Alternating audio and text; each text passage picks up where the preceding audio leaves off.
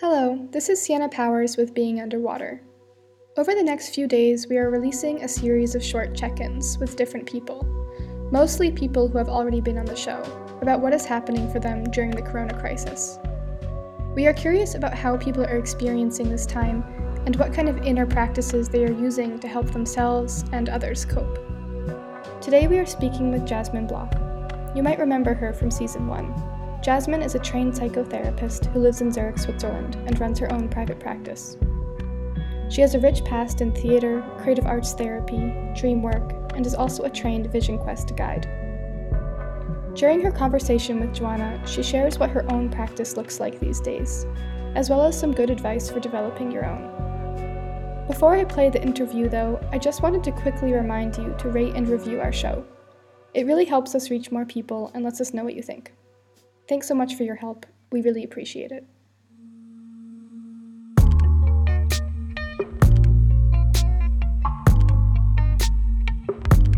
Jasmine, good to see you, talk to you. Um, again, you are in Zurich, I'm in Berlin.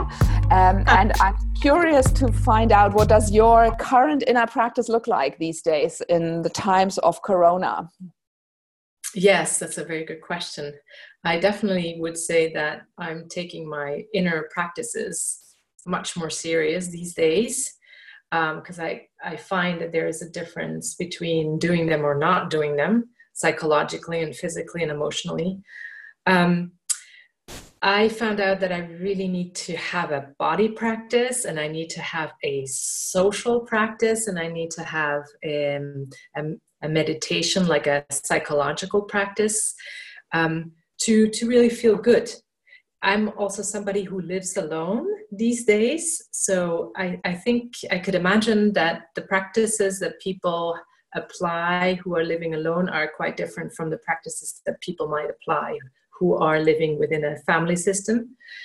Um, so what i do i start off the day with yoga exercises with, with mindful yoga exercises where i really go deep into um, sort of uh, stretching my body and feeling myself in the body and and I do some breath work as well.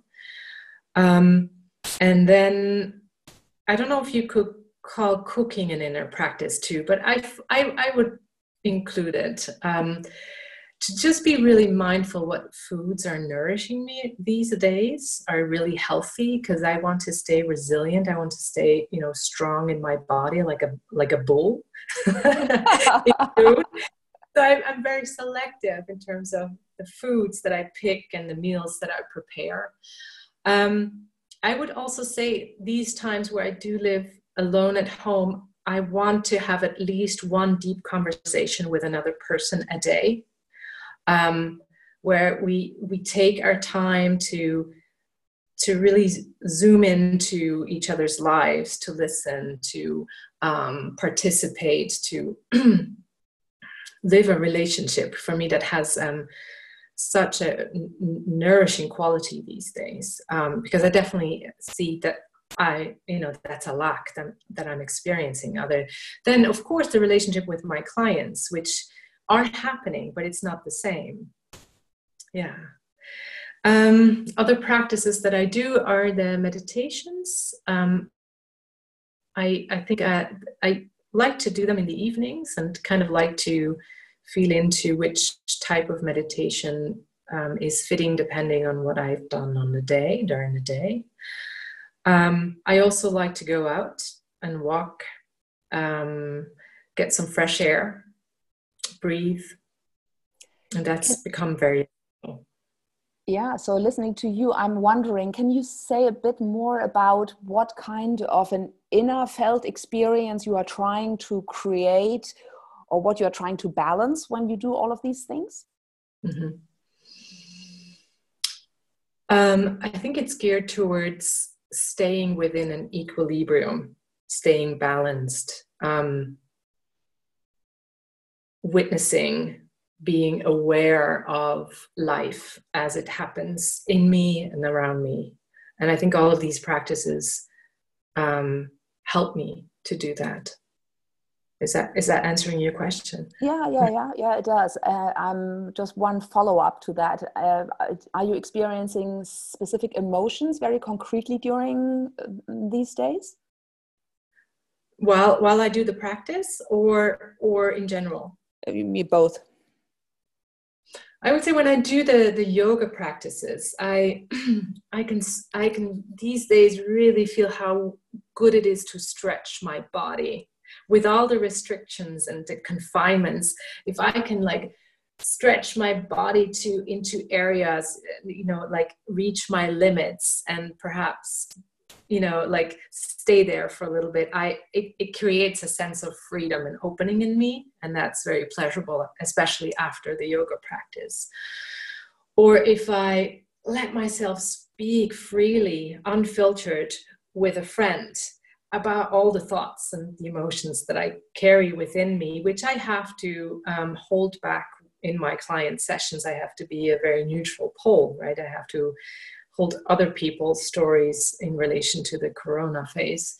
Um, so for me, that's very good for psychohygiene to to also let loose, to just yeah, to curse if I have to, to be to be frustrated if I have to, and know that I can, you know, I can be in relationship with somebody while I I have these emotions yeah. yeah. nice yeah well one last question um, do you have concrete advice for others on how they can try out inner work practices while working from home because you know that's the situation now for so many of us and mm, i think that, that many don't have the competencies really to um, integrate um, mm-hmm. some more inner practice with their mm-hmm. daily work life mm-hmm. mm-hmm.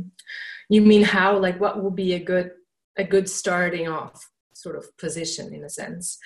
Um, well, first, I think I would recommend that one figures out what's really like of interest you know what, what's something that they, that's pleasurable or they like doing because if you need to push yourself into a practice and uh, don't really have an interest to experience the practice itself it's going to be hard it's it's it, you probably won't keep it going. But if you have an interest in, in uh, let's say, art or in self expression, I would really encourage that um, you just try it out as an experiment, that it can be a fun thing at first before it becomes something committed and serious. That any practice, to me personally, is. Um, mm, can sustain much longer if, if you started off playfully, if, if it's an, an experiment, uh, something that you allow yourself to get to know yourself within. And over time, if you if you continue it, continue with it, it can become maybe a more committed thing, and then you see the results coming out of it. Um, I think what's important too is not to have too many expectations up front um, and to not set too many high goals that now from now on i'm going to be doing you know yoga every day for one hour. Maybe that's not so realistic. Um, like create a a plan that can be attractive for you yeah, I mean, I personally I like this idea. First of all, that you include the arts. I think that's many people might not, you know, have included that uh, in uh, in the realm of inner practice and also um, that you follow some deep motivation inside you. And of course, that's not so easy to find very often, no, because we live uh, in many ways a life which is pretty other directed, no, by other expectations, by our own habits.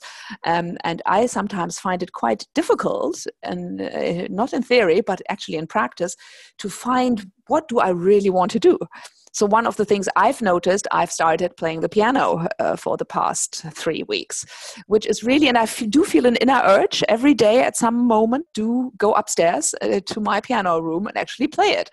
And so, that's for me is has been a real source of joy. Um, but I also know that it's not so easy to tap into that authentic motivation. No? Yes, I agree. I agree. And that's why I say start small. Just pick one thing that you may have always held an interest in, like you, the piano. You know, you've always wanted to do it, and maybe you just let yourself try playing on it, on the piano a little bit before you make it a practice.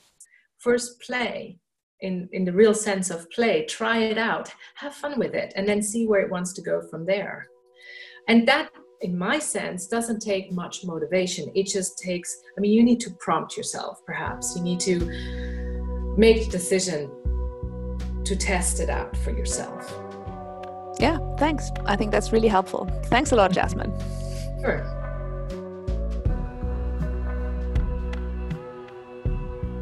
Thanks for listening to this episode of Being Underwater.